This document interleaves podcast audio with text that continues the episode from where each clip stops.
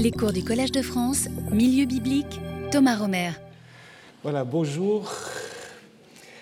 Après cette interruption de deux semaines euh, due à des forces majeures pour une semaine, euh, nous allons donc reprendre euh, la suite de notre cours. comme je vous l'ai annoncé, on va, normalement, on aurait eu encore trois cours, mais étant donné qu'il y a des vacances, etc., donc on va condenser les trois sur deux, c'est-à-dire ça va être un peu plus long, donc euh, normalement une heure et demie. Si je vois que tout le monde s'endort ou part, je, je m'arrêtais avant, mais a priori, donc on va faire euh, deux fois 90 minutes, euh, si, si vous voulez bien. Voilà. Donc, ce que nous allons voir aujourd'hui, c'est comment l'arche va euh, arriver en territoire philistin, donc nous l'avons vu, mais comment elle va en effet euh, faire euh, des malheurs chez les Philistins et comment ensuite elle va être en effet transférée à Kiryat Yearim. Et la prochaine fois, je vais vous parler plus en détail de Kiryat Yearim et aussi du dernier récit selon lequel, en fait, c'est David qui va chercher l'arche là-bas pour l'amener à Jérusalem. Voilà, euh, j'ai oublié mes notes de cours, mais je pense que PowerPoint, ça va, ça va aller.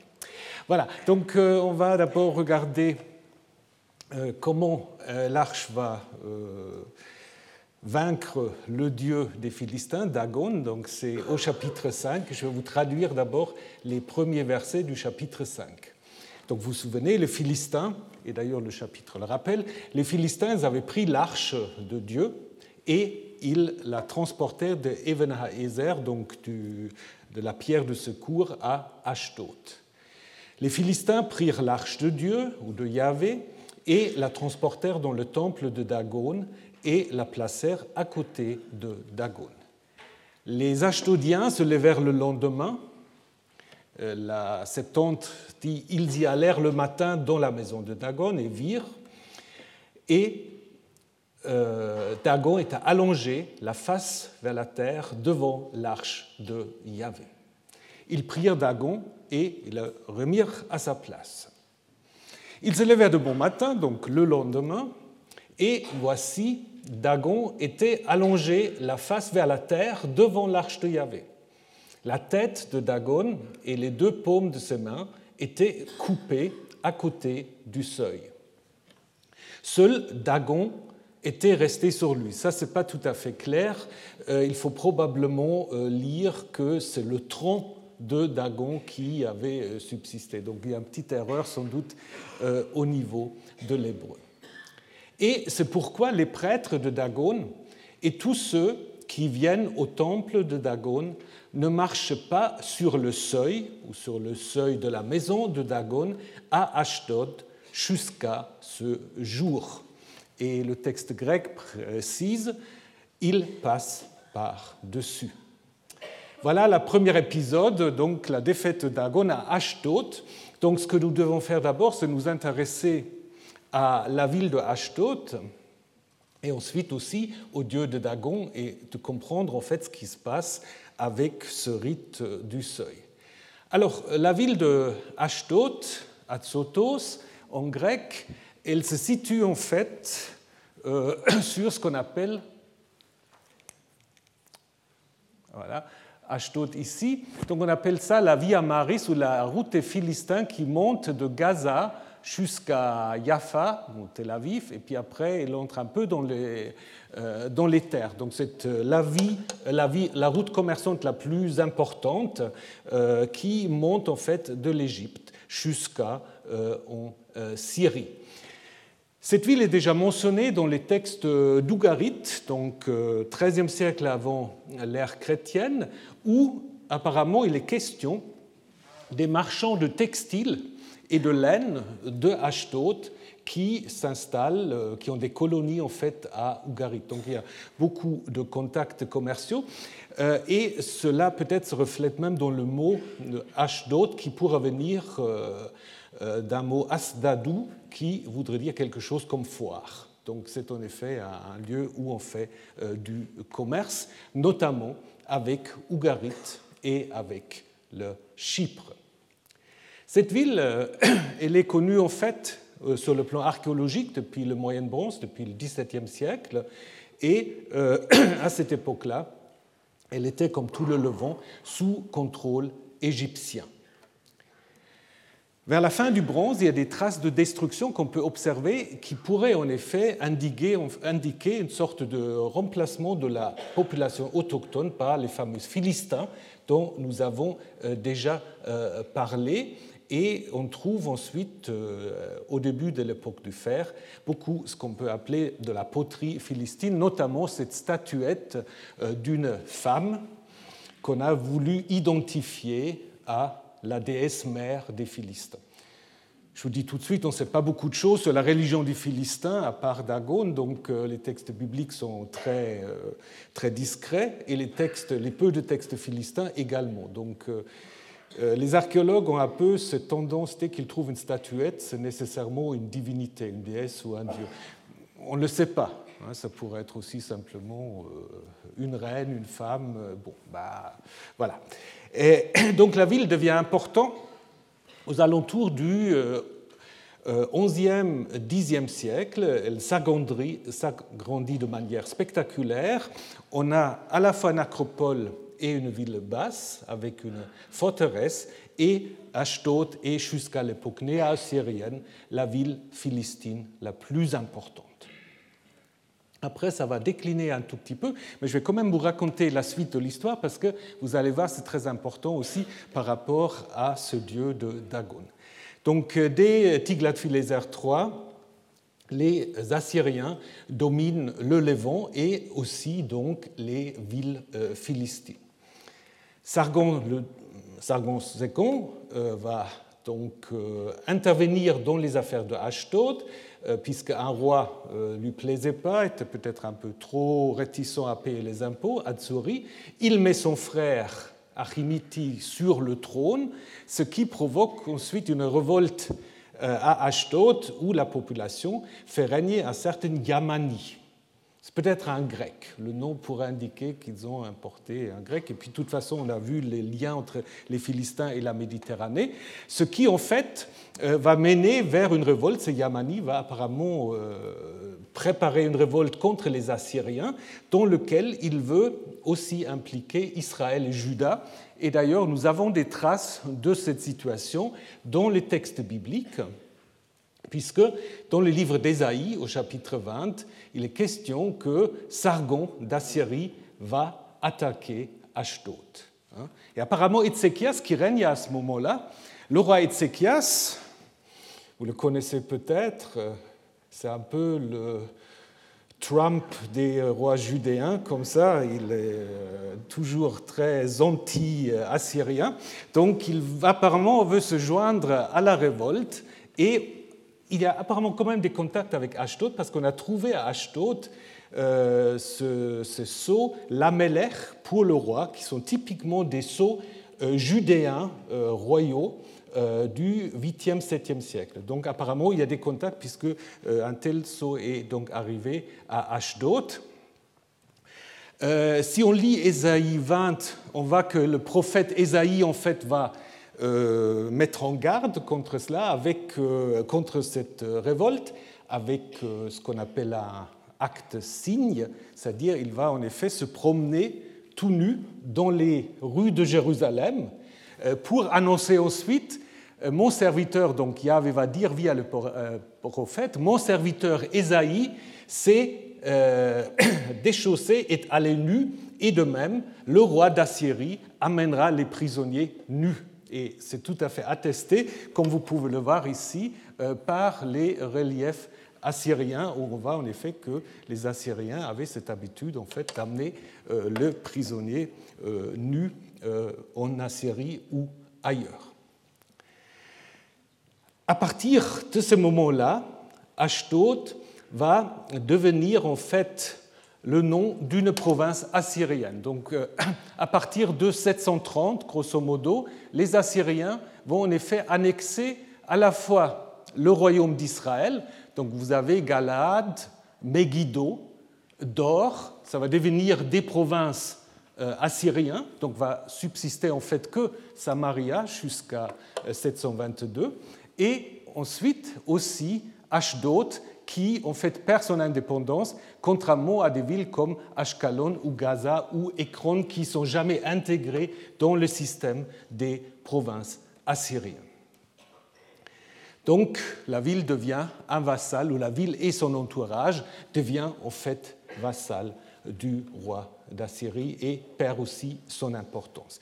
Donc ça pourrait dire en fait que si on regarde notre histoire de l'Arche, et si on regarde que Ashdod est présenté en 1 Samuel 5 comme étant la ville la plus importante, que c'est sans doute un contexte historique qui précède euh, la défaite de Ashdod par les Assyriens. Donc on peut en effet penser à un contexte plutôt du 9e ou 8e siècle avant notre ère.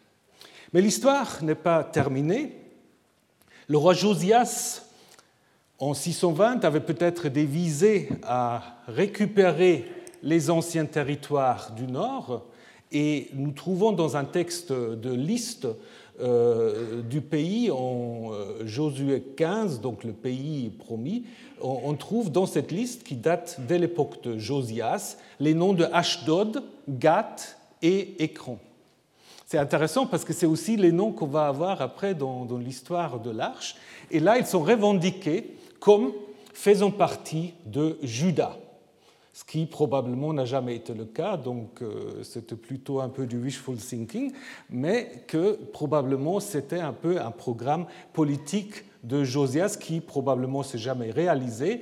Ensuite, en 604, Ashdod est en effet conquis par les euh, Babyloniens mais euh, pendant l'époque perse, ou déjà babylonienne, il y a apparemment beaucoup de contacts entre Ashdod et la Judée, puisque on trouve par exemple en Néhémie 13 un texte critique où on dit qu'il y avait des juifs qui avaient épousé des femmes ashdodites, ammonites, moabites. La moitié de leurs fils ne parlaient plus l'hébreu, mais ils parlaient l'ashdodien, et aucun d'eux ne montrait capable de parler le judéen, mais la langue d'un peuple ou d'un autre. Et aussi dans le livre de Zacharie, on parle des bâtards qui vont s'installer à Ashdod. Et encore en 2 Chroniques 26, c'est probablement pas un récit historique. On raconte que le roi Osias aurait été en guerre contre les Philistins et qu'il aura démoli les murailles de Gath, de Yavne et de Ashdod, qui est probablement plutôt signe d'une certaine hostilité et reflète pas forcément un événement historique. Donc ça s'inscrit un peu dans cette vision qu'on a en Néhémie 13 et aussi en Zacharie 9, probablement une vision un peu négative, mais qui en fait reflète ou réagit à une réalité en fait de contact euh, assez étroit entre Ashdod et euh, la Judée. Et ça va continuer jusqu'au Nouveau Testament, je vous expliquerai ça euh, tout de suite. Donc, à partir de l'époque perse, donc, il y a ces liens très forts. Ashdod, je vous ai dit, n'a jamais été judéen jusqu'à l'époque des Maccabées. Alors les Maccabées euh, s'emparent de Ashdod et de son territoire, et c'est là, et ça c'est très intéressant, où a une sorte de, comment dire, de reprise du texte de 1 Samuel 5 par le récit de 1 Maccabée 10, où en effet Jonathan, Jonathan qui se trouve en guerre contre un roi grec, aurait donc euh, détruit le temple de Dagon. Donc là, on dit que les fouillards de l'armée euh, de l'ennemi euh, ça arrive à Ashdod, entrèrent dans le temple de Dagon, le sanctuaire de leur idole, mais Jonathan incendia Assodos, donc Ashdod, et les villes alentours, il les dépouilla et livra aux flammes le sanctuaire de Dagon et ceux qui s'y étaient réfugiés. Donc, euh, du coup, euh, Ashdod, d'abord détruit, est ensuite incorporé dans la Judée.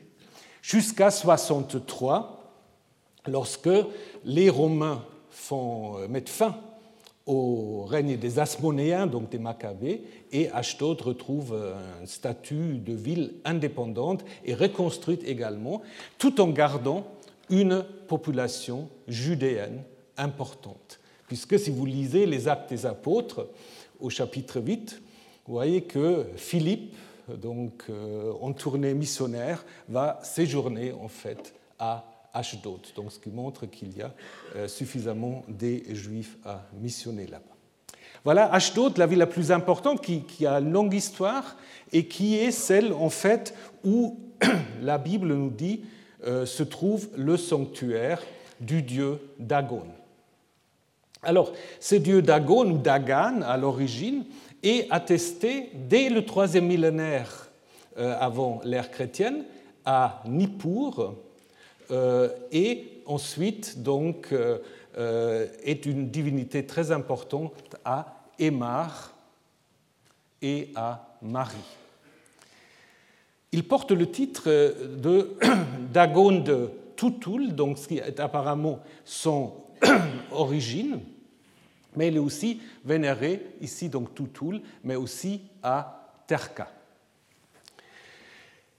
De là, il va migrer à Ougarit, où on trouve Dagan, toujours appelé Dagan de Tutul. Et là, vous voyez comment en fait Dagan est intégré après coup dans le panthéon de euh, Ougarit, parce que il devient le père de Baal, alors que dans les textes mythologiques, c'est qui le père de Baal? C'est El. Donc en fait, on a rattaché Dagan après coup et même en contradiction avec, avec les grands textes mythologiques de Ougarit euh, comme étant le père de Baal, sans doute parce que les deux euh, dieux ont des fonctions similaires, je reviendrai là-dessus. Dans des listes d'offrandes qu'on donne aux dieux, Dagan à Ougarit apparaît en troisième position, hein, ce qui montre quand même une certaine importance, même si nous n'avons pas des récits mythologiques sur Dagan. Nous connaissons très peu de choses, hein, connaissons très peu de choses, probablement parce que justement il ne fait pas partie du panthéon autochtone. Il est possible, mais discuté, qu'il y avait dans la ville d'Ougarit, à côté du temple de Baal, aussi un temple de Dagan. Ça, c'est ce que j'avais appris à l'époque. Maintenant, il y a des gens qui ne sont pas sûrs, de nouveau parce qu'on n'a pas de nom, il n'y a pas de plaque, euh, ce n'est pas marqué ici, c'est le temple d'un tel. Donc il y a ceux qui pensent que ça pourrait être le temple de El. Donc c'est très très difficile d'attribuer les temples, euh, mais ce n'est pas impossible non plus que ce soit le temple de Dagan, d'autant plus qu'il est à proximité du temple de Baal, et comme je vous ai dit, les deux dieux sont quand même liés, sans doute par leur fonction. Apparemment, Dagan, dans les textes anciens, est à la fois un dieu de l'orage, ce qui du coup explique sa proximité avec, euh, avec Baal, mais il apparaît aussi comme un dieu euh, créateur. Du coup se pose la question de son nom. Qu'est-ce que ça signifie Dagan? Alors, dans la Bible et dans d'autres langues sémitiques, on pense d'abord à un mot euh, Dagan qui veut dire le blé. Hein, ce sera le dieu du blé, des moissons. D'autres ont proposé euh, un lien avec euh, un mot euh, qu'on trouve dans les textes arabes, Dahana, être sombre, ténébreux, ce qui pourrait en effet aller très bien pour un dieu de l'orage, hein, qui est dans les nuages, dans les nuées. Ou alors, ça c'est la tradition juive, mais aussi repris curieusement par le grand exégète Wellhausen, qui a vu un lien avec le dag. Dag en hébreu c'est le poisson. Ce sera un dieu poisson. Ce qui, à mon avis, n'est pas très très logique, puis euh, va pas très bien, donc je pense qu'on peut le laisser tomber. Il faut plutôt penser à l'un ou l'autre. Je reviendrai là-dessus. Dagan, donc, comme je vous ai dit, nous ne savons pas beaucoup de choses. Nous avons ce texte, l'histoire de l'arche. Ensuite, nous avons l'histoire de Samson. Vous connaissez l'histoire de Samson, hein, qui, euh, voilà, euh, est trop amoureux de, Dalila se fait couper les cheveux et donc sa force et enchaîné donc dans le temple de Dagan.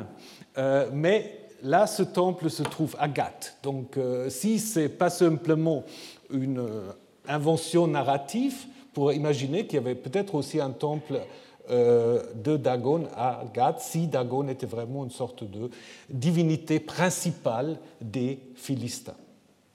Malheureusement, aucun texte philistin jusqu'à maintenant euh, nous parle de ce Dagon. Celui qui nous parle de Dagon, c'est le sarcophage d'Eshmunazar, donc à Byblos, euh, en Phénicie, qui en effet euh, se, vante de tous ses, ses, exploits, et à cause de ses exploits, il dit le Seigneur des rois, sans doute un dieu, lequel on ne sait pas très bien, nous donna, donc à lui, Dor et Joppa, donc Dor et Jaffa, Tel Aviv actuel, les terres puissantes de Dagon. Donc cette région-là, de Dor à Jaffa, est appelée les terres puissantes de Dagon, donc sont sans doute mis en lien avec cette divinité. Et puis dans la Bible, on a deux fois dans le livre de Josué la ville de Beth Dagon donc euh, la maison de Dagan. D'autres disent simplement la maison de blé. De nouveau, c'est difficile à trancher, mais ça peut être tout à fait une allusion à, à la divinité Dagon. Maintenant, il y a des gens qui ont dit que le Dagon des Philistins, ce n'est pas du tout le Dagan qui nous vient de la Syrie et d'Ougarit. Et ils ont postulé en fait deux divinités différentes, un Dagon de la Syrie et un Dagon ou un Dagan de la Syrie et un Dagon des Philistins, euh, avec l'idée que euh, l'un sera plutôt un dieu de l'orage et l'autre plutôt un dieu euh, du blé. Et ils ont dit en fait que l'identification de ces deux Dagons serait l'œuvre de Philon de Byblos. Je vous ai déjà parlé de Philon de Byblos, que nous connaissons que par des fragments. Hein, via le père de l'Église Eusèbe, il a écrit Malheureusement, nous n'avons que des extraits, euh, une grande histoire de la Phénicie, et dans cette histoire, il dit que Dagon, en fait, est le frère de Hél et l'inventaire du blé. Donc il dit Dagon, après avoir découvert le blé et inventé la charrue, fut nommé Jupiter agricole. Bon, évidemment, il s'amuse à identifier toutes sortes de divinités, euh, mais je pense qu'il ne faut pas postuler deux Dagon. Ce qui est possible, par contre, c'est que le lien étymologique entre Dagon, Dagan, le blé, est peut-être en effet quelque chose de secondaire et qu'à l'origine, ce Dagon est plutôt un dieu du type euh, dieu de l'orage. Donc, du coup, plutôt en lien avec les nuées, euh, etc. Ce qui, en fait, correspond à ce que nous avons à Ougarit, hein, où en effet il devient le fils euh, pardon, le père de euh, Baal. Et du coup aussi Ougarit, je pense, c'est un peu la plaque tournante parce que je vous ai dit tout à l'heure que les gens de Ashdod, les commerçants ashdodiens, avaient des, euh, des, des, colonies à Ougarit. Donc c'est peut-être eux qui, de Ougarit, ont amené Dagan vers les Philistins. Ça, c'est tout à fait plausible, donc on va très bien. Les dieux les dieux, c'est comme les marchandises. Les dieux aussi, euh, on peut, les amener, on peut les échanger, on peut les faire connaître, on peut les adopter, on peut les transformer, etc. Donc euh, je pense qu'il faut en effet imaginer quelque chose de euh, comparable. Donc maintenant, nous avons clarifié Ashdod, Dagan, et se pose la question, maintenant, comment va se passer la installation de euh, l'arche dans le temple de Yahvé. La première chose qu'on peut en effet observer, c'est que, euh, la, manière dont les Philistins amènent euh, l'arche dans le temple de Dagan correspond en effet à une pratique qui est très connue déjà chez les néo-assyriens, à savoir quand vous euh, vainquez, vous êtes vainqueur d'une ville, ben, qu'est-ce que vous faites? Vous déportez la population, bien sûr, en partie, mais vous déportez aussi les divinités, les divinités principales, comme vous l'avez par exemple ici.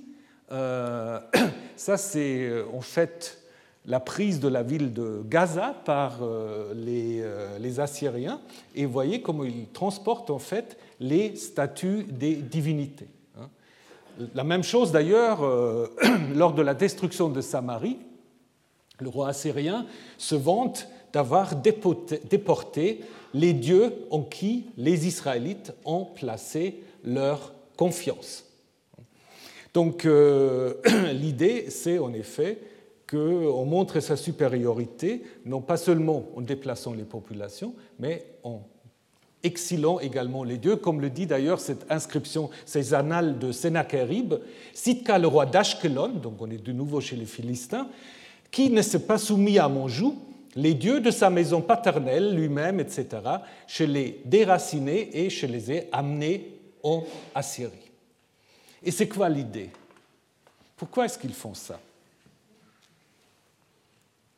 Ben, D'une certaine manière, c'est de montrer que les dieux des peuples vaincus ben, deviennent en quelque sorte les vassaux des dieux du vainqueur.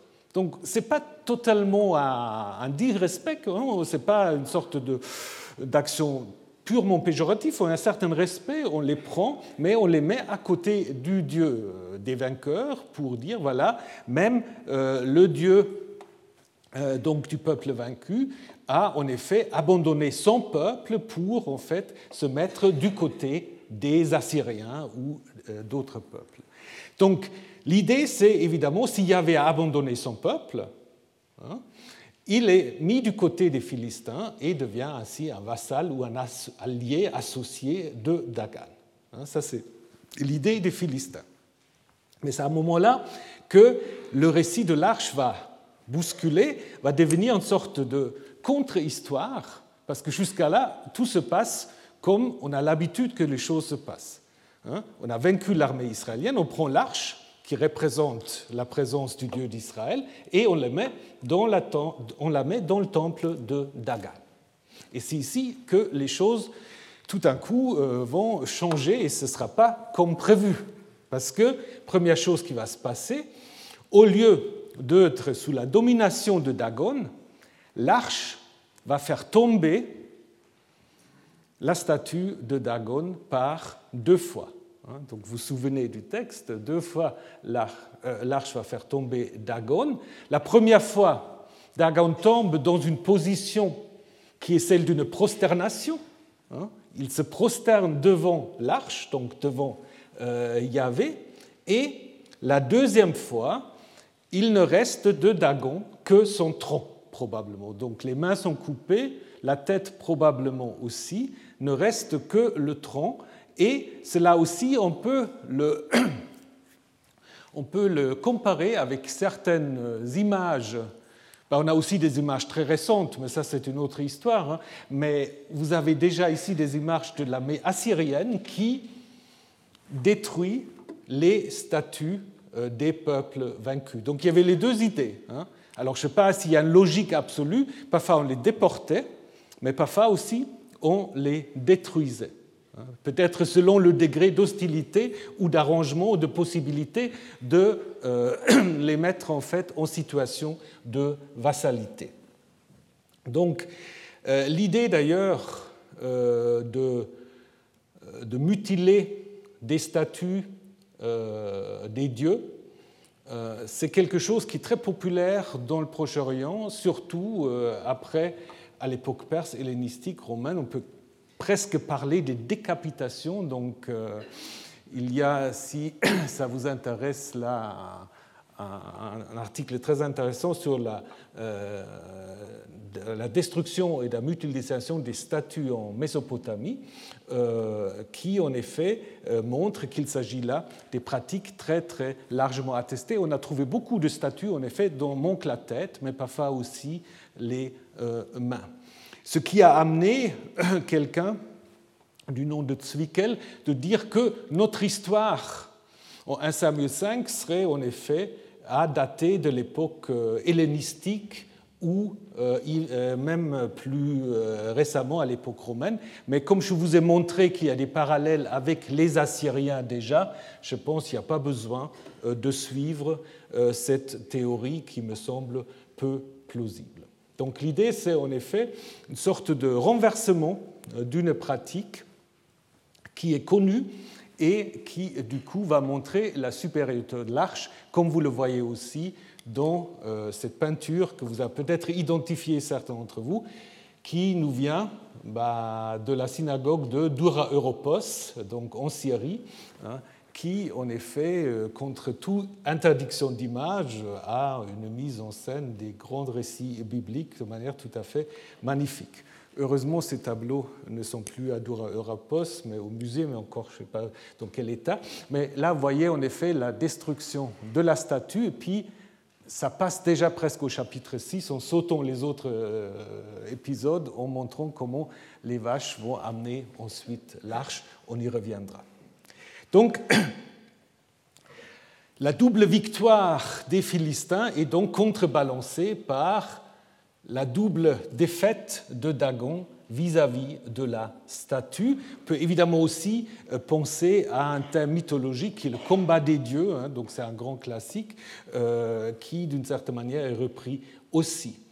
L'importance des mains, comment expliquer cela euh, Certains ont voulu voir que si on insiste sur le main, c'est qu'apparemment c'était peut-être une statue qui était un peu comme ça, où les mains étaient peut-être en signe de protection ou en signe de euh, bénédiction. Euh, on a trouvé à Arad, donc dans le Negev, dans, le désert judéen, une petite statue, je ne sais pas si vous pouvez voir, euh, d'une Bah on dit tout de suite de nouveau une divinité, on n'en sait rien. Mais disons, voilà, une statue avec deux grandes mains levées, un peu stylisées comme des épis, et certains ont voulu voir là une représentation de Dagan à cause des, des mains levées en style d'épis. C'est possible, mais de nouveau euh, très très hypothétique. Hein. Donc, euh, comme je vous dis, il faut être très prudent n'importe quel graffiti n'est pas immédiatement un dessin d'une divinité. Voilà, alors venons maintenant à la question de l'évitement du seuil. Donc euh, l'idée de ce premier scène, c'est à cause de cela, euh, personne marche sur le seuil de la maison de Dagon. Donc là, je pense, euh, on a quelque chose qu'on a souvent, c'est qu'on prend un rituel qui existe depuis la nuit des temps et on le met en lien avec un récit, on lui donne une explication. Hein. Probablement, le rite est plus ancien. Hein.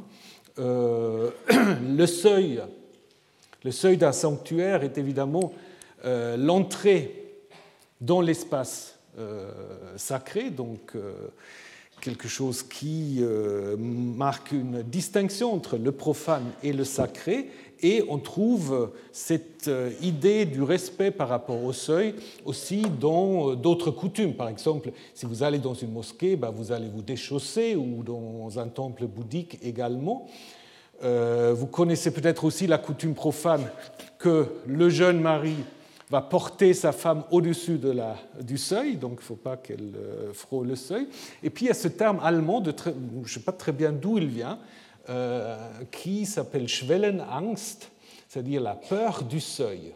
La peur du seuil. Donc il ne faut pas. Alors c'est quand on a peur de d'entamer quelque chose, donc un Schwellenangst, donc qui montre en effet ce caractère sacral euh, du seuil. Alors, il y a une théorie euh, qui a été énoncée par euh, Herbert Donner, qui avait dit que peut-être derrière cela se trouve une coutume assyrienne, ou disons qui est connue, peut-être le plus ancien, mais qui est connue par les Assyriens, à savoir qu'on enterre sous le seuil des statues des divinités ou des génies protecteurs qui sont censés en fait protéger euh, l'enceinte sacrée. Et du coup, on ne peut pas marcher au-dessus, euh, disons, sur euh, ces animaux. Donc, Cette coutume, apparemment, est également attestée, mais de manière critique à Jérusalem, dans le livre de Sophonie. Euh, le prophète, disons, Yahvé via le prophète dit En ce jour, je ferai rendre compte à quiconque saute par-dessus le seuil. Donc apparemment, ça se fait aussi dans le temple de Jérusalem. Le prophète n'a pas trop aimé ça, probablement parce que euh, c'est un peu comme en Jérémie 7, euh, il y a ce rite, mais qui est en fait euh, imaginé sans doute pour être suffisant et donc te protéger, même si voilà, on remplit de violence et de tromperie la maison du Seigneur. Je pense que pas forcément le rite en tant que rite qui est condamné, c'est euh, peut-être une certaine idée que ce rite pourrait protéger malgré tout comportement éthique inapproprié. Hein. C'est un peu comme on dit en Jérémie 7, vous allez vous prosterner, vous allez dans ce temple, vous dites maison du Seigneur, maison du Seigneur, maison du Seigneur, mais vous versez le sang, vous maltraitez l'innocent, etc. Donc c'est probablement un peu cette idée-là. L'importance du seuil, on le trouve dans, dans plusieurs endroits. Euh, dans le livre d'Ézéchiel, lorsque Yahvé va accompagner le peuple en exil, il est dit que la gloire de Yahvé s'éleva de dessus le kéroub sur le seuil de la maison. C'est à partir du seuil que, effet, euh, Yahvé va se rendre en exil. Et dans la vision du nouveau, temple, en Ésaïe 40, alors là, le seuil va être une sorte de source à partir de laquelle va sortir de euh, l'eau euh, qui va arroser le pays. Tout petit peu comme vous avez aussi après dans l'Apocalypse de Jean dans le Nouveau Testament. Donc, je pense que cette coutume existait bien avant l'histoire. On a pris en fait l'histoire comme une sorte d'occasion d'expliquer une coutume qu'on connaissait, mais dont on ne savait pas très bien euh, quelle était l'origine. Et là, on a trouvé une origine. Alors, l'histoire continue, donc on va continuer notre traduction. Maintenant, l'arche va être transférée de Ashdod à une autre ville philistine. Donc, vous allez en fait faire la connaissance non pas des cinq villes, mais de trois villes euh, des Philistins. Donc, après euh, Ashdod, ils vont arriver à Gath. La main de Yahvé, verset 6, était lourde sur les Ashdodiens et il fit chez eux des ravages. Il frappa, il les frappa par des, alors là ça devient maintenant très compliqué, par des tumeurs, par des bosses. Les massorettes ont vocalisé ce mot bosse avec les voyelles d'un autre mot terrorim, qui veut dire les hémorroïdes. Alors vous savez que vous connaissez l'idée de ce qu'on appelle le quetive et le queré. Non, si vous ne connaissez pas. Alors, en fait, les massorettes, quand ils ont commencé à vocaliser le texte, parce qu'évidemment, le texte était d'abord sans voyelles, et quand les massorettes ont ponctué, mis des petits points au-dessus, au-dessous du texte, ils ne pouvaient plus toucher en fait les consonnes. Et quand ils voulaient quand même changer un mot, bah, ils ont pris en fait les voyelles du mot par lequel ils voulaient remplacer le mot qui faisait problème. Hein. Ils ont distingué du coup le quetive, ce qui est écrit, et le queré, c'est ce qu'il faut prononcer, ce qu'il y a à lire. Hein. Et ici, il y a un mot, donc je vais y revenir, qui veut dire simplement des bosses, je ne sais pas trop quoi, lesquels, et puis eux, ils ont pris les hémorroïdes. Pourquoi On verra. La Septante a toute autre chose. La Septante parle en fait des souris ou des rats. Hein. Le texte de la Septante est très différent. La main donc de Yahvé s'abattit sur eux et elle fait s'agiter de l'eau contre leurs navires. Et au milieu de cette région surgirent des rats et ce fut une grande confusion de morts dans la ville. Donc c'est très différent ce que nous avons par rapport au texte hébreu. Le texte hébreu parle des bosses, ou des tumeurs. Le texte grec parle des souris ou des rats. Et parler des souris semble plus logique ou des rats parce que plus tard, quand les Philistins vont renvoyer l'arche, on dit qu'ils font des souris ou des rats en or. Et dans le texte massorétique, on n'a jamais entendu parler auparavant des, des souris. Donc euh, dans le texte hébreu, ce n'est pas très clair. Donc soit le texte hébreu a été transmis de manière un peu lacunaire, ou que en fait euh, le grec se base sur un texte hébreu qui est peut-être en fait le texte original et ça a été perdu dans le texte qui est devenu celui de la tradition massorétique. Donc nous allons voir, garder ça en tête, euh, nous allons voir toujours cette hésitation entre les rats, les souris, et les tumeurs, les bosses, les hémorroïdes. Ben, on reviendra là-dessus. Et les hommes d'Ashdod virent qu'il en était ainsi, et ils dirent L'arche du Dieu d'Israël ne restera pas avec nous, car sa main a été dure contre nous et contre Dagon, notre Dieu. Ils envoyèrent des messagers, ils rassemblèrent chez eux tous les gouverneurs des Philistins, et ils dirent Que ferons-nous à l'arche du Dieu d'Israël?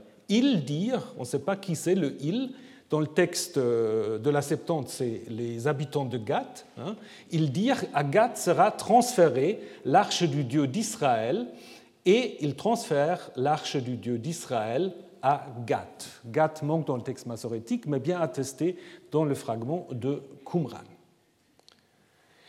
Donc maintenant, euh, vous avez vu, après la destruction de la statue de euh, Dagon, il y a des plaies qui sortent du temple, hein, c'est-à-dire qu'en fait qui s'emparent de l'ensemble de la population.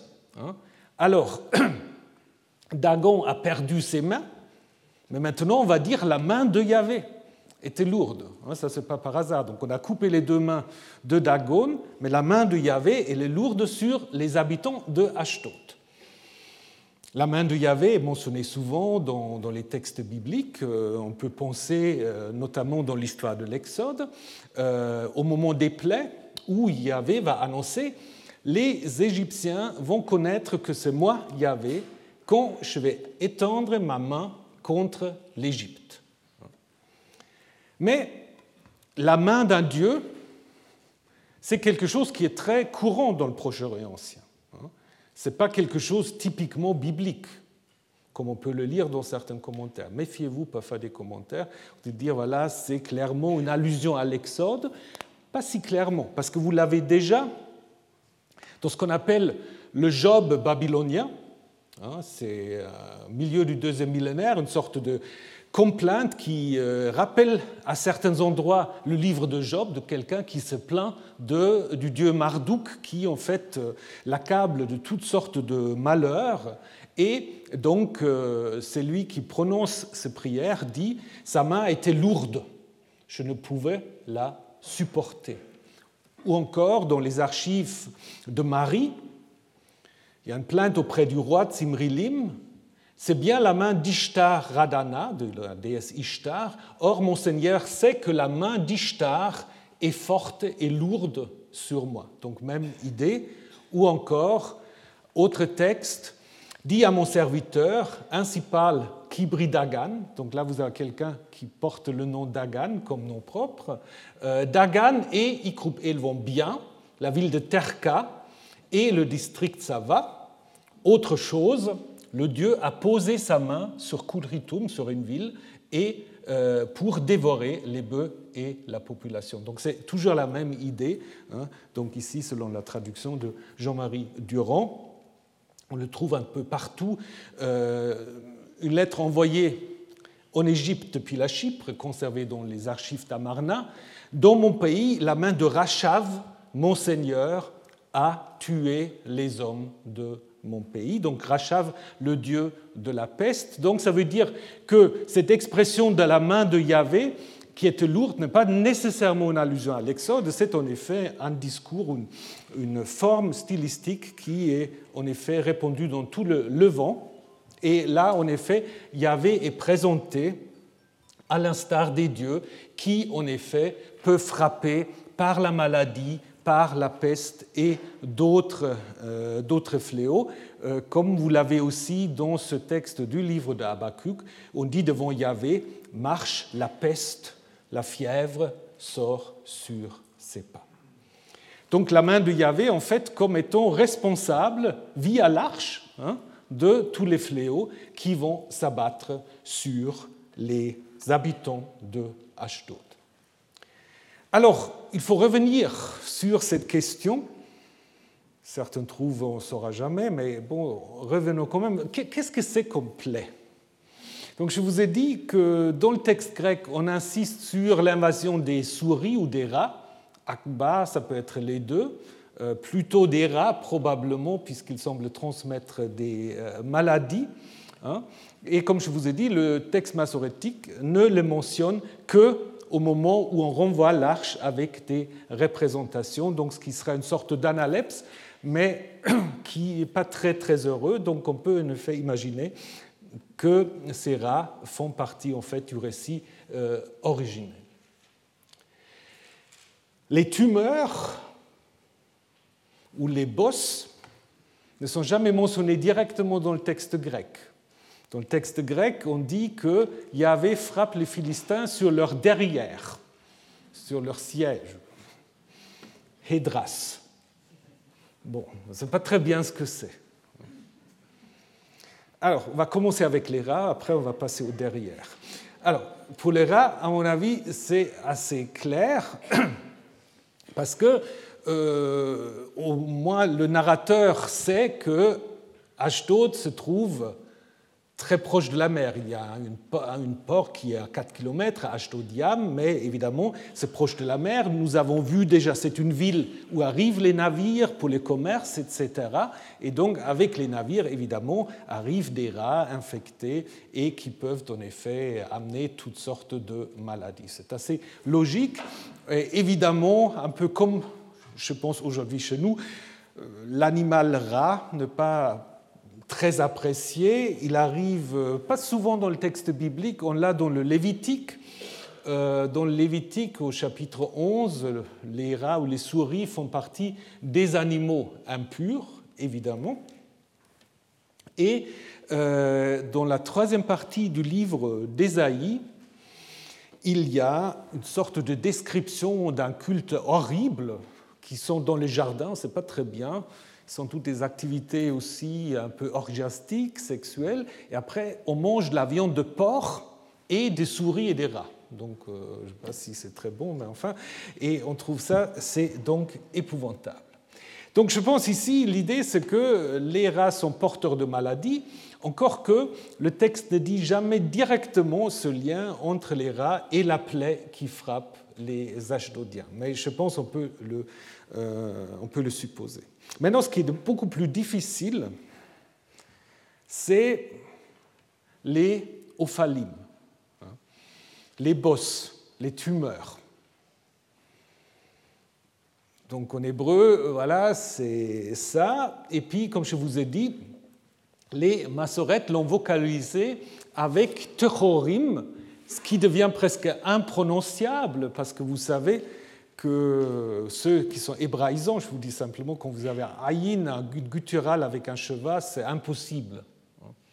Bon, donc ça montre très bien, on a cette idée de que type et queré. Se pose la question maintenant, qu'est-ce que le texte primitif? Alors, les massorettes, on sait qu'ils ont pensé à des hémorroïdes, mais le texte primitif, il a pensé à quoi?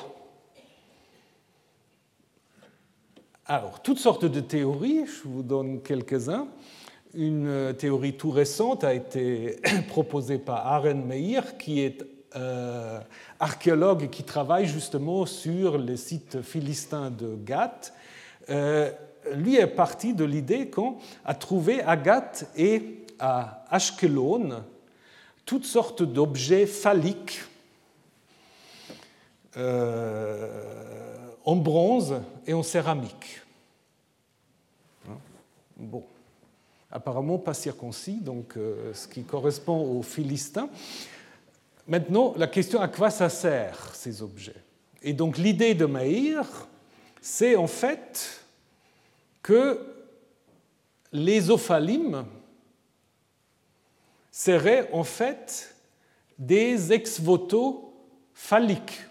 En fait, ce qu'on a ramené avec l'arche, ça aurait été des, euh, bah, je vous parlerai plus tard encore des ex-voto, mais des représentations en fait euh, de phallus, parce que l'idée de Meir, c'est que Yahvé aurait frappé les Philistins dans leurs organes génitaux. Donc en fait, il les aurait frappés avec euh, impuissance, donc avec dysfonction érectile ce qui me semble un tout petit peu quand même difficile. Bon, c'est vrai qu'on a euh, ces, objets qu'il faut expliquer, mais est-ce qu'il faut les expliquer avec l'histoire de 1 Samuel 5 Je ne suis pas tout à fait sûr. Et il n'y a pas vraiment d'indication que ophalim ou ophal euh, soit un euphémisme. Il n'est pas utilisé ailleurs comme euphémisme pour euh, l'organe sexuel masculin. Donc je pense ça va bien pour vendre des choses, mais je pense pas. Alors, d'autres ont pensé à la dysenterie, d'autres ont même fait un lien entre opalim, parce que c'est comme ça ça se prononçait d'abord, par le PH, opalim et Apollon. Étant donné que opalim, ce n'est pas un mot très très fréquent, et Apollon, c'est en effet aussi un dieu qui peut apporter la peste.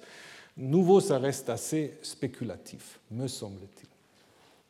Donc, euh, reste peut-être une autre euh, hypothèse qui se trouve, je crois, pour la première fois dans les commentaires que Luther fait euh, en, traduisant la Bible en allemand, où il parle de la peste noire, qui en allemand, de nouveau c'est intéressant, en, allemand la peste noire s'appelle la Beulenpest, la, peste avec des bosses, hein, des excroissances. Et donc, euh, euh, déjà Luther, ça a été repris par beaucoup de médecins, par beaucoup de, commentateurs maintenant. En fait, euh, ce que aurait frappé les Philistins, ça aurait été une sorte de peste bubonique qui, en fait, touche surtout les parties inférieures du corps, ce qui pourrait expliquer les fesses des, du texte grec, Hein, et qui peut être en effet transmis par des rongeurs ou par euh, euh, d'autres animaux infectés. Et donc ça pourrait aussi euh, correspondre à la représentation de la maladie par des bosses en 1 Samuel 6. C'est possible. D'ailleurs, on peut aussi penser, au Moyen Âge, en fait, on avait les crapaudines.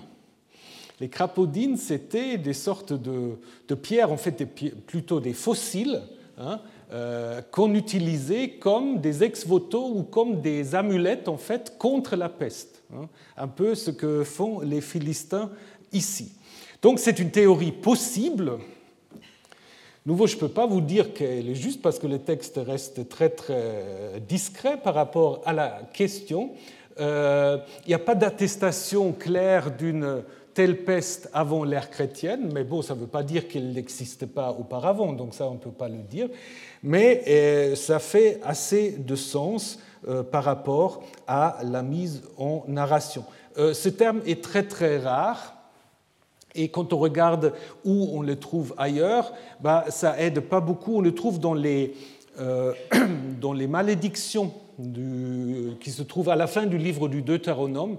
On dit en effet que Yahvé va frapper tous ceux qui transgressent le commandement, d'abord par des furoncles d'Égypte, pas très bien, et aussi de nouveau par des euh, ophalim, euh, dont on ne sait pas de nouveau très bien ce que c'est. Certains ont voulu mettre en rapport avec l'histoire de l'arche euh, cette idée du psaume 78 qu'il a frappé ses ennemis par arrière, achor, donc ce qui n'est pas sans évoquer les fesses euh, du texte grec, mais de nouveau, ce n'est pas très très clair. Donc je pense qu'il faut conclure que le narrateur pensait sans doute à une maladie caractérisée par des excroissances, hein, euh, et les massorettes euh, l'ont probablement comprise dans le sens d'hémorroïde, mais sans que ça ait été probablement l'idée euh, première.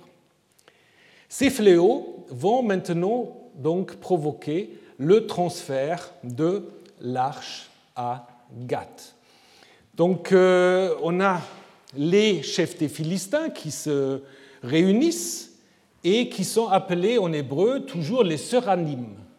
Et ça, c'est un mot qui n'est utilisé que pour les Philistins. Dans toute la Bible, seranim, sans doute un terme qui vient du grec tyrannos, hein, euh, tyrannos, euh, qui peut-être lui-même euh, a comme origine un mot indo-européen lydien louvite tarvanis, mais donc ça montre quand même que le narrateur connaît un tout petit peu des choses sur les Philistins. Hein, donc il sait que les chefs s'appellent ainsi parce que ce n'est pas un mot qu'il a inventé. Hein. Euh, le grec, par contre, va traduire ce suranime par satrape. Mais on voit très bien pourquoi il le traduit ainsi. C'est un nom évidemment d'un prend perse qui est repris après par euh, les rois grecs, par Alexandre et ses successeurs, mais souvent pour désigner des fonctions plus restreintes, comme, comme ici, étant le chef ou le responsable euh, d'une ville. Alors cette ville qui maintenant euh, être mentionnée, c'est Gath. Gath, donc après Ashdod, on va passer à Gath. Gath est à 10 euh, km euh, au sud de Ekron, qui va être la troisième ville, et qui est la ville la plus proche finalement euh, du territoire judéen, ville fouillée déjà au début du XXe siècle par des Danois et maintenant par l'université de Bar Ilan, par Aren Meyer, dont je vous ai déjà parlé avec son hypothèse sur les Ophalines de nouveau, comme Ashdod, un lieu occupé deuxième millénaire avant l'arrivée des Philistins, donc surtout à l'époque de Hyksos, et une ville très très importante au niveau de l'occupation philistine, euh, qui montre en effet aussi que euh, les Philistins ont repris beaucoup du style religieux du Levant. Donc ils ont évidemment amené leur propre céramique, mais en même temps, regardez ce qu'on a trouvé, cet hôtel à cornes si vous connaissez un tout petit peu l'archéologie du Levant, c'est très proche de ce qu'on a trouvé à Beersheba, hein, très très proche de l'hôtel de Beersheba. Et aussi cet ES qu'on appelle Kouchou, l'âge de fer, c'est aussi quelque chose qu'on trouve à Ougarit, partout un peu, euh, aussi en Phénicie. Ce qui a fait beaucoup de bruit, c'est l'ostracon de Gath, où en effet on a une écriture, je ne sais pas si vous pouvez le voir, qui n'est pas très très bien écrite, hein. l'écriture qu'on appelle paléo-hébraïque ou proto-cananéen, euh, difficile à déchiffrer parce qu'on ne sait même pas dans quel sens il faut le lire, de droite à gauche ou de gauche à droite. Mais dans certains, vous savez, quand on trouve une inscription, même s'il comporte que quelques lettres, on refait toute l'histoire et on a voulu trouver le nom de Goliath évidemment parce que dans la tradition biblique, Goliath est lié à Gath, et donc euh, déjà, voilà, la Bible confirmée par un ostracon euh, qui mentionne le nom de Goliath. De nouveau, il faut rester très, très prudent, d'autant plus que le tesson est un peu plus récent que l'histoire de disons, de contexte historique, disons comme ça, dans lequel on veut situer l'histoire de Goliath. Donc ça prouve nullement l'historicité euh, du récit biblique sur Goliath. Hein, donc euh, attention si on vous dit euh, des choses contraires. Mais ce qui ça montre de nouveau, c'est qu'au niveau de l'écriture, les Philistins ont apparemment tout de suite repris l'écriture locale. Hein, parce qu'il n'y a pas d'écriture euh, euh, philistine euh, différente. Donc Gad était une ville importante jusqu'au début de premier millénaire, jusqu'au 9e siècle. Selon le livre des rois, elle était attaquée par le roi d'Aram, ce qui est possible puisqu'on trouve apparemment des traces de destruction à cette époque de nouveau, comme Ashdod, intervention des Assyriens, destruction par Sargon. Et ensuite, contrairement à Ashdod, comme je vous ai dit, la ville continue quand même jusqu'à l'époque chrétienne. Euh, il n'y a plus mention de Gath dans les sources. Il y a un petit peu d'occupation à l'époque hellénistique et plus rien jusqu'à l'arrivée des croisés qui vont y construire le château de Blanchegarde. Pas très bien s'ils savaient s'ils étaient sur le site de Gath ou non. Alors, de Gath, on va continuer à Ekron, donc je vais vous lire la suite de l'histoire. Il arriva que lorsqu'on a transféré donc l'arche à Gath, la main de Yahvé provoqua une grande panique et il frappa les hommes de la ville, du plus petit au plus grand. De nouveau, la Septante ajoute, il les frappa sur les fesses, et ils eurent une éruption de tumeur. Ils envoyèrent l'arche de Dieu à Écron, donc euh, on va y arriver, et lorsque l'arche de Dieu arrive à Écron, cette partie-là manque dans euh, le texte euh, de la Septante, probablement simplement par une erreur de scribe. Pourquoi? Parce que vous voyez, vous avez ici écran, et là vous avez écran encore une fois. Et ça, c'est un scribe, en fait, ne fait pas attention. Il saute une ligne parce qu'il y a deux fois le même mot, donc on appelle ça une haplographie.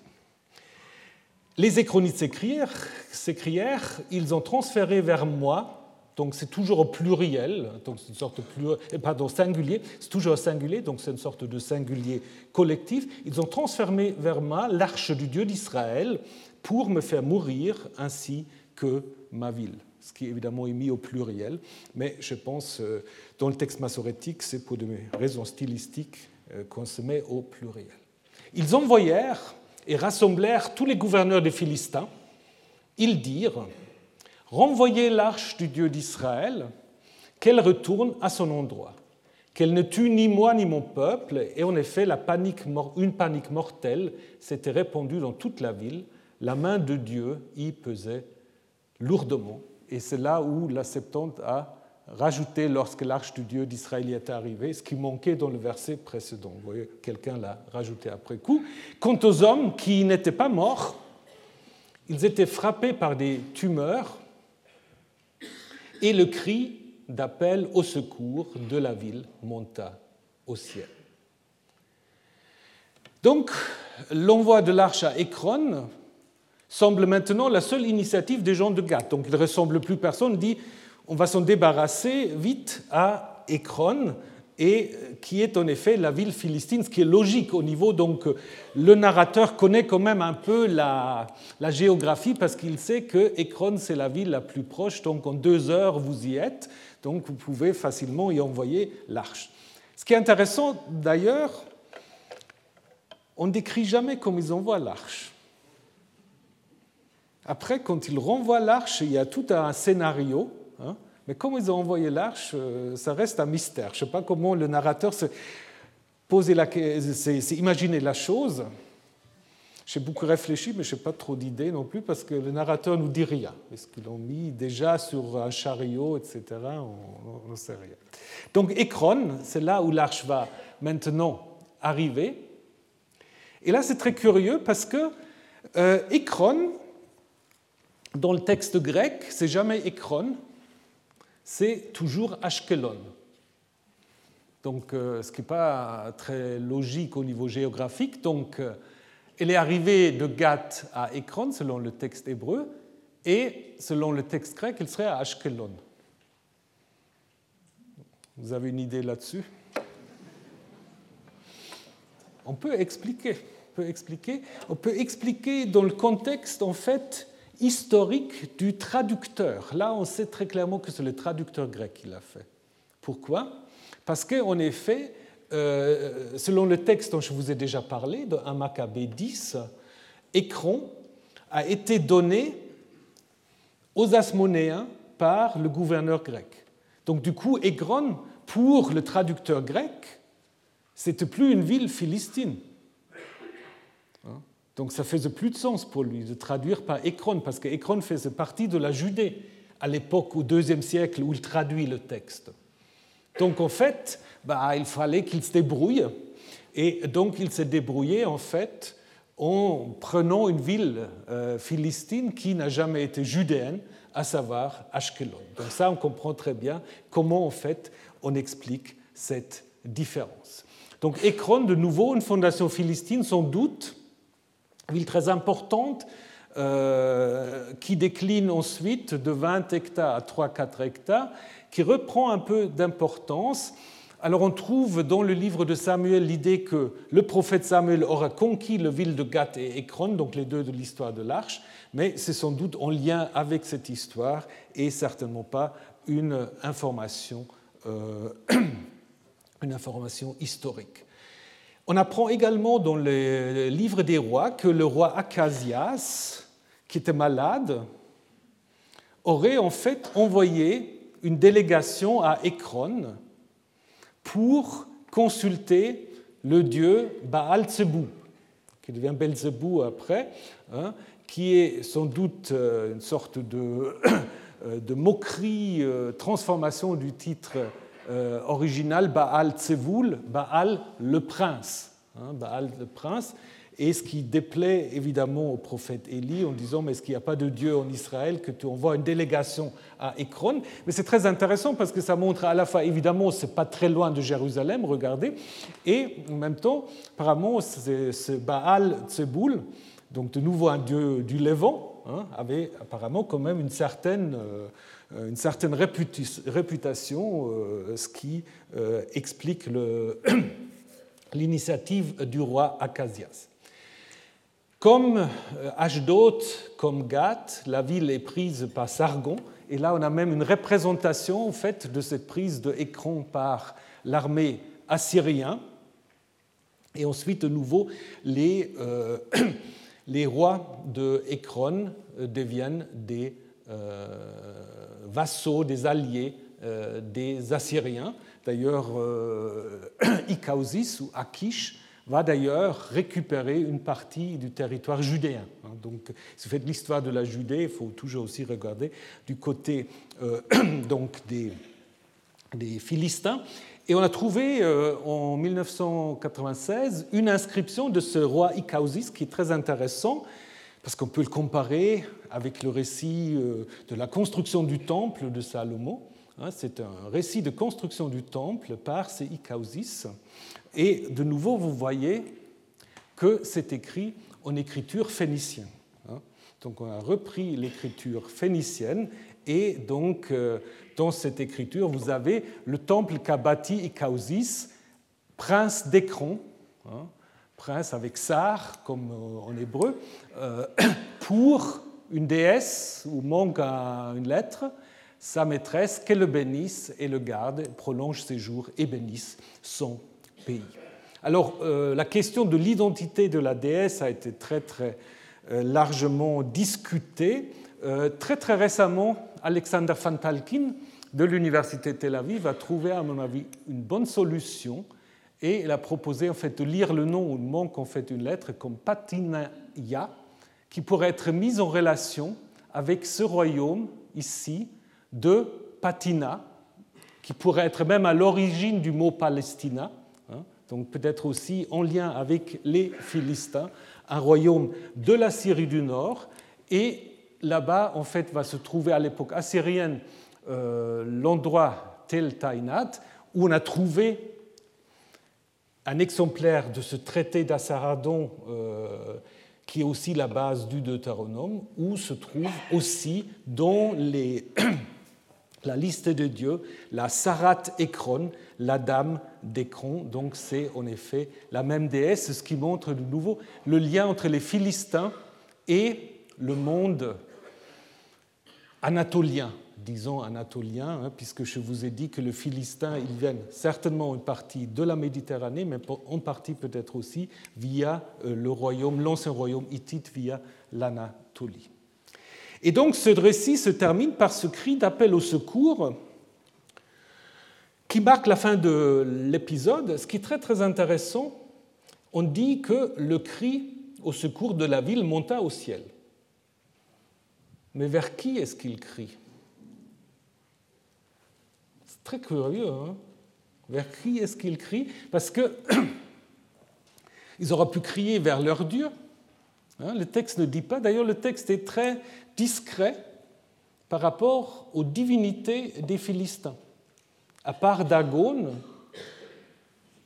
on ne parle jamais d'une autre divinité. Une fois, on va parler des dieux, vous allez le voir, mais on ne les nomme pas. Donc, est-ce qu'on ne les connaissait pas? Est-ce qu'on ne voulait pas les nommer? C'est aussi un peu comparable avec l'histoire de l'Exode. Parce que dans l'histoire de l'Exode, évidemment, cette confrontation entre Moïse et Pharaon, mais qui est aussi d'une certaine manière une confrontation entre Yahvé et les dieux que Pharaon représente. Mais ces dieux égyptiens, dans l'histoire de l'Exode, ils sont jamais mentionnés. On dit seulement une fois au chapitre 12, je vais en fait euh, effectuer mes jugements contre l'Égypte et ses dieux. Mais c'est tout. Hein. C'est un esprit un peu comparable, ce que vous avez euh, ici. Est-ce que les Philistins crient éventuellement même vers Yahvé? Hmm? Est-ce que c'est ça ce que le narrateur veut euh, laisser sous-entendre? Ce n'est pas tout à fait impossible. Donc, quelque chose qui est assez comparable à ce que nous avons au début de l'Exode. Les fils d'Israël crièrent et leur appel monta vers Dieu.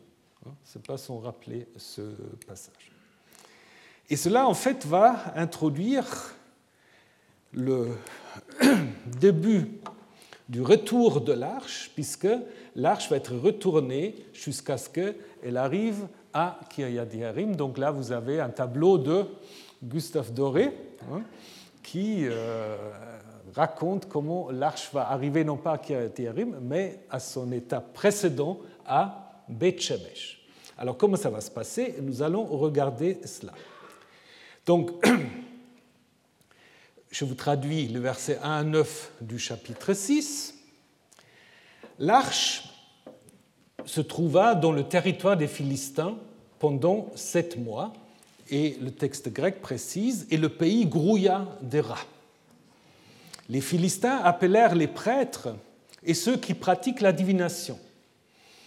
Et en grec, il y a encore un troisième thème, les enchanteurs, et puis, on l'a aussi, et ça c'est intéressant, dans le texte de Qumran, on a également un troisième terme. Donc peut-être en effet qu'à l'origine il y avait trois, des prêtres, les devins et les enchanteurs. Et ils dirent, si vous renvoyez l'arche du Dieu d'Israël, pardon, d'abord ils dirent, que ferons-nous de l'arche de Dieu? Faites-nous connaître avec quoi nous la renverrons à son endroit. Et ils dirent, donc les spécialistes euh, des prêtres, etc., si vous renvoyez l'arche du Dieu d'Israël, ne la renvoyez pas sans rien. Faites revenir pour elle une offrande de compensation, alors vous serez guéris et vous serez pardonnés.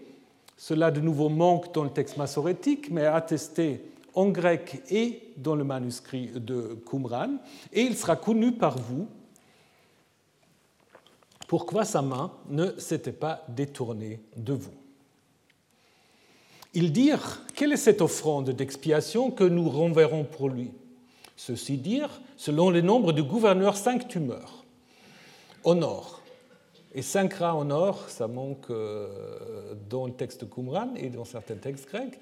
En effet, c'est une seule même plaie pour vous et tous vos gouverneurs. Faites des représentations, statues de vos tumeurs, donc vous voyez déjà, c'est un peu répétitif, vous allez comprendre tout de suite pourquoi, et des représentations de vos rats qui détruisent le pays, et vous donnerez au Dieu d'Israël la gloire.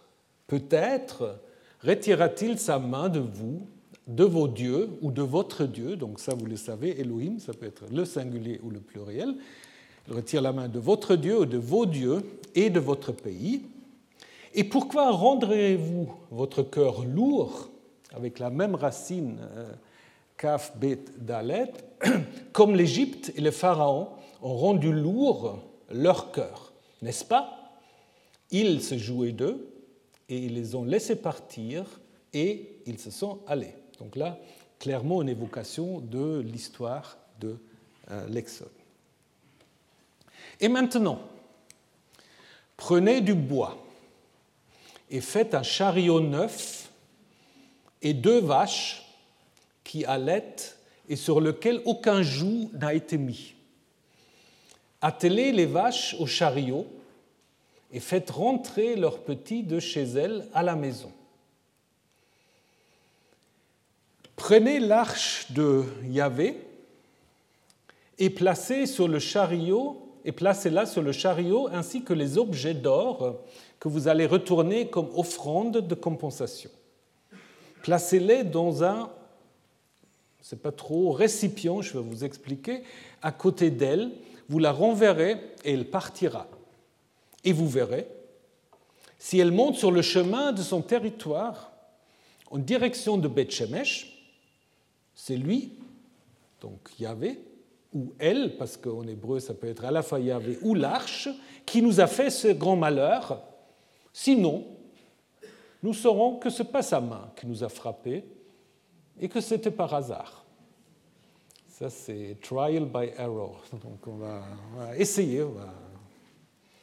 Alors, la demande qui est adressée donc aux spécialistes, comme je vous ai dit, euh, est introduite par une césure, parce qu'on aura pu passer directement euh, du cri qui monte euh, vers le ciel à la question adressée justement à ceux qui sont responsables des affaires du ciel, les prêtres, etc., au verset 2. Donc là, on a une sorte de césure qui veut peut-être couper euh, l'histoire en Dieu, en deux, et qui veut peut-être aussi montrer d'une certaine manière que l'arche peut rester nulle part. Hein. Donc on parle maintenant des champs. Hein, les champs, c'est-à-dire les, les territoires ruraux qui dépendent d'une ville et qui donc l'arche n'est plus dans une ville apparemment. Donc l'auteur veut suggérer que plus aucune ville ne veut ou ne peut accueillir l'arche. Les sept mois les sept mois, ça peut être long, ça peut être pas long. Euh, sept, euh, c'est évidemment de nouveau l'idée d'une totalité. Six plus un. Vous pouvez aussi penser que la première plaie d'Égypte dure euh, sept jours. Selon Genèse 8, 4, le déluge prend fin le septième mois. Hein. Vous savez, sept mois aussi dans cette histoire bizarre de Gog et Magog pour enterrer les cadavres. Donc sept arrive quand même assez souvent. Et ensuite, donc, les Philistins vont appeler des spécialistes religieux, les prêtres. Ce qui est intéressant ici, c'est qu'en effet, le texte hébreu va parler des Kohanim. Donc c'est le terme en effet euh, neutre, alors qu'il y a un terme péjoratif qu'utilisé pour les prêtres des autres peuples qui est, qui Kemarim, mais qui n'est pas utilisé ici. Hein. Donc euh, c'est le même prêtre qu'on a en Israël. Les devins, la racine kosem kassam euh, signifie probablement quelque chose comme couper du bois, et après sans doute des, divinations avec du bois. On, a le roi de Babylone qui euh, tire des, flèches, euh, peut-être aussi on, tire au, sort des morceaux de bois. Hein. Mais ce qui est intéressant, c'est que souvent le kosem est mis en parallèle avec le prophète, ou le prophète que lui être aussi un avis. Donc peut-être même que ici, ces deuxièmes euh, euh, experts, ce sont des sortes de divins prophètes. Hein. donc il ne faut pas faire distinction. Et puis on a encore le meonen, euh, dont on ne sait pas très bien non plus ce que c'est. Certains ont vu un lien avec les nuages, donc observation des nuages, Anan difficile de savoir. Ce qui est intéressant, c'est qu'apparemment, c'est aussi une profession qui était faite par des femmes, parce qu'on parle en Ésaïe 57 euh, des fils d'une Onena. Donc, ça veut dire qu'il euh, n'y a pas de polémique là contre les Philistins. Ils ont un peu les mêmes spécialistes qu'on peut trouver aussi euh, en Israël, en Judée. Et d'ailleurs, ces prêtres et devins ne sont pas décrits d'une manière négative. Au contraire, ils vont être plutôt de bons conseils. Hein. Euh, les Philistins posent deux questions. Que faire avec l'arche et comment la renvoyer? En même temps, ils ont déjà décidé de renvoyer l'arche. Donc en fait, c'est plutôt la question comment faire pour s'en débarrasser? Pour s'en débarrasser, comment faire, disent-ils, pour que nous puissions la renvoyer à son endroit? Hein? Donc, l'Imekomo, Makom, hein, Makom c'est le lieu, mais c'est le lieu élevé. Donc, souvent, en fait, le terme Makom euh, évoque, désigne un sanctuaire. Et là, il y a quand même quelque chose de très, très curieux, parce qu'ils disent nous voulons la renvoyer à son sanctuaire. Mais c'est où son sanctuaire? Ben, si vous avez suivi, euh, où est-ce qu'on a volé l'arche? Ben, C'était à Silo. Hein? Donc son lieu, en fait, c'était Silo, Shiloh. Mais il n'est jamais question que l'arche doit revenir à Shiloh. Ça, c'est à la fois un mystère, mais en même temps aussi euh, une clé pour comprendre le but de cette histoire. Parce que le but de cette histoire, ce n'est pas du tout de dire simplement l'arche est restituée à Israël. Non, l'arche est restituée, mais elle va trouver un nouveau sanctuaire. Et ce nouveau sanctuaire, justement, ce n'est pas Shiloh, ce n'est pas non plus Beth Shemesh où il va arriver d'abord, ça va être Kiryat Yearim, où il va aboutir à la fin du chapitre 6. Hein. Donc l'arche va arriver ailleurs. Alors les réponses des spécialistes, en fait, ils disent trois choses, trois éléments. Premier élément, c'est que vous ne pouvez pas renvoyer l'arche sans rien. Ça ne se fait pas. On ne va pas renvoyer l'arche sans rien. Vous ne pouvez pas renvoyer l'arche les mains vides. Hein, donc, euh, rekim, euh, il faut quelque chose, une compensation. Hein. Et donc ça, c'est quelque chose qu'on a aussi euh, de nouveau dans la tradition de l'Exode. Hein. Lorsque Yahvé annonce à Moïse la sortie d'Égypte, il, il, dit à Moïse, quand vous partirez, vous partirez pas les mains vides. Chaque femme demandera à la voisine et à l'hôtesse de sa maison des objets d'argent et des objets d'or, et aussi des manteaux. Ce n'est pas sans rappeler euh, ce qui va se passer ici avec les objets d'or aussi. Hein. Mais c'est de manière générale une sorte de prérequis pour tout contact avec la divinité, parce que Dieu dit dans le Code d'alliance, on ne paraîtra pas devant ma face les mains vides. Vous n'allez pas vous présenter devant une divinité sans rien du tout. Donc ça, c'est le premier élément. Il ne faut pas laisser partir l'arche sans rien. Et pourquoi il ne faut pas laisser partir l'arche sans rien? Euh, C'est le deuxième élément. Il faut donner un hacham. Un hacham. Alors, dans la littérature sacerdotale, ce terme de hacham désigne en fait un sacrifice, un sacrifice animalier pour euh, la purification des personnes qui, de manière consciente ou inconsciente, se sont rendues impures. Ici, c'est sans doute une signification plus ancienne. Le sens Hacham est plutôt euh, l'idée de compensation. Hacham, c'est d'abord la faute, un délit, et désigne en même temps comme Avon, hein, c'est à la fois euh, le péché et euh, ce qu'on peut faire contre le péché. Donc ici, Hacham, c'est la compensation pour un délit commis. Donc c'est une réparation pour le tort commis, c'est-à-dire les Philistins ont déporté l'arche. Donc euh, cette réparation doit influencer le Dieu d'Israël à guérir les Philistins de leurs plaies. Et la troisième chose, ça c'est un peu curieux, il sera connu par vous pourquoi sa main ne s'est pas détournée de vous? Parce que ça, d'une certaine manière, ils le savent. Ils le savent, c'est parce qu'ils ont volé l'arche. Puis, euh, Mais pourquoi on dit ça?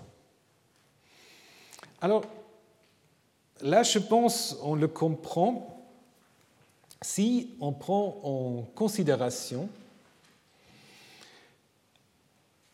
les prières, disons tout un texte autour des prières d'un roi hittite du XIVe siècle, Mursili II, qui aussi est, comme les Philistins, frappé par une sorte de peste, par la plaie, et lui aussi, en fait, va chercher des raisons pour cette plaie. Hein. Et il va trouver deux raisons principales, c'est-à-dire son père n'a pas respecté un traité avec l'Égypte, et se emparer alors contre ces traités des possessions égyptiennes en Syrie. Et deuxièmement, il a négligé un devoir religieux et n'a pas donné des offrandes au fleuve Mala, qui est sans doute l'Euphrate. Hein. Donc ça, Mursili a compris cela, et donc il offre, comme aussi dans notre histoire, il offre des ex-voto hein, et confesse les fautes de son père. Et ensuite, c'est ça où c'est intéressant. Euh, après, dans cette prière, il dit Si vous m'imposiez quelques réparations particulières ou supplémentaires, dites-le moi en songe, je vous les donnerai. Si c'est à cause de cette affaire qu'on cesse de mourir. Mais si c'est à cause de quelque autre affaire que l'on ne cesse de mourir, qu'un songe m'en informe, ou qu'un oracle l'indique, ou que ce soit un devin qui le relève c'est assez proche de ce qu'on a vu ici, hein, que la raison pour laquelle la mort règne soit découverte. Donc ça veut dire, si vous prenez ce texte, bah, vous voyez que le roi, en fait, demande euh, au Dieu de lui faire savoir s'il y a d'autres fautes cachées ou si le Dieu demande davantage de réparation. Donc du coup, il faudrait en fait traduire le verset 3, vous serez guéris, ou alors et pas simplement et, il faut traduire le vœu, et alors il sera connu par vous, vous saurez pourquoi sa main ne s'est pas encore détournée de vous. Donc c'est encore autre chose. Voilà, avec tous ces dons, on saura s'il y a encore quelque chose supplémentaire qu'il faut euh, en effet entreprendre. Et donc euh, ce qu'il faut faire, c'est euh, de représenter les euh, plaies de manière différente parce que vous avez en fait, euh, si vous prenez le verset 4 et le verset 5, vous voyez très bien que vous avez deux fois la même chose, hein, des doublons, comme on dit. Hein. Donc on peut très bien passer du verset 3 ou au début du verset 4 et dire quelle est cette offrande d'expiation que nous renverrons, et ceci dire, faites des représentations de vos rats qui détruisent le pays. Donc probablement, en fait, à l'origine, euh, il y a simplement des représentations des rats. L'ajout parle de cinq. Cinq rats. Pourquoi cinq? Ça, c'est lié à l'idée qu'on trouve parfois dans la littérature, comme quoi il y aurait eu une pentapolis philistine une pentapole philistin, à savoir que euh, les cinq villes des Philistins, Gaza, Ashkelon, Gath, Ashdod et Ekron, auraient été organisées en confédération de cinq villes. Hein, parce qu'on trouve ça euh, encore deux fois dans la Bible. On parle non pas des cinq villes, mais on parle des cinq tyrans philistins dans les livres de Josué et de Juges. Et euh, beaucoup de commentateurs prennent ça, en effet, comme une, euh, information euh, à prendre de manière historique. Ce n'est pas si clair parce qu'en dehors de la Bible, on n'a rien. On trouve chez Hérodote des idées sur des pontapoles des Libyens et des Doriens. Hein. Donc on dit qu'ils étaient organisés en cinq, en cinq villes. Est-ce que ça a été repris de là euh, et appliqué euh, aux Philistins? Si vous regardez l'histoire de l'Arche, en fait, il n'y a que trois villes qui jouent un rôle, les villes qu'on vient de voir, en fait, euh, Gath et Ekron. Hein. Les autres ne sont pas dans la visée. Donc, je pense qu'il faut être prudent avec cette idée. L'idée que les chefs philistins étaient également affectés par les plaies, c'est de nouveau assez parallèle à ce que nous avons dans l'Exode. Euh, les ulcères étaient sur les prêtres divins comme sur toute l'Égypte, donc en fait euh, tout le monde est concerné. Et alors, qu'est-ce qu'il faut faire? Il faut euh, en effet se guérir par quelque chose qui est très très populaire, je vais arrêter avec ça, je vais terminer avec ça aujourd'hui, avec des ex-voto. Hein, des ex-voto, vous connaissez, euh, il suffit d'aller voir des chapelles catholiques euh, dans certains endroits où, en effet, vous avez des représentations des jambes, des nez, bah, même des fesses ici, euh, dessins, de tout, de tout ce qui était malade, affecté, etc. Et donc l'idée, en effet, c'est via ces ex-voto, bah, on remercie une divinité pour avoir été guéri d'une certain, certaine maladie, un certain mal, ou alors, euh, comme peut-être ici dans notre histoire, on va euh, donc en fait utiliser ces ex-voto en euh, demandant en fait une grâce, donc une guérison. Donc certaines parlent de magie sympathique, c'est-à-dire qu'on expulse le mal par les symboles du mal, un tout petit peu comme dans l'histoire du serpent de bronze, vous le connaissez, le peuple est en effet attaqué par des serpents. Hein, et donc euh, Moïse va ériger une sorte de serpent en bronze, qui est une sorte dex voto contre les serpents qui attaquent le peuple. Et donc on va dire qu'il faut se faire une représentation, une tselem, une statue, c'est exactement le même mot euh, que vous avez après donc, euh, dans l'histoire de Genèse 1, où le couple humain est créé à l'image de Dieu. Hein, tselem, même expression. Voilà. Alors, est-ce que cette stratégie va marcher? Ben, On verra la semaine prochaine. Et la semaine prochaine, de nouveau, une heure et demie, parce que je dois encore vous parler du site Kiryat Yearim, vous montrer beaucoup de belles photos, et aussi, évidemment, de l'histoire du retour de l'arche à Jérusalem, ou du transfert plutôt de l'arche à Jérusalem. Alors, bonne semaine et à jeudi prochain. Retrouvez tous les contenus du Collège de France sur www.colège-2-france.fr.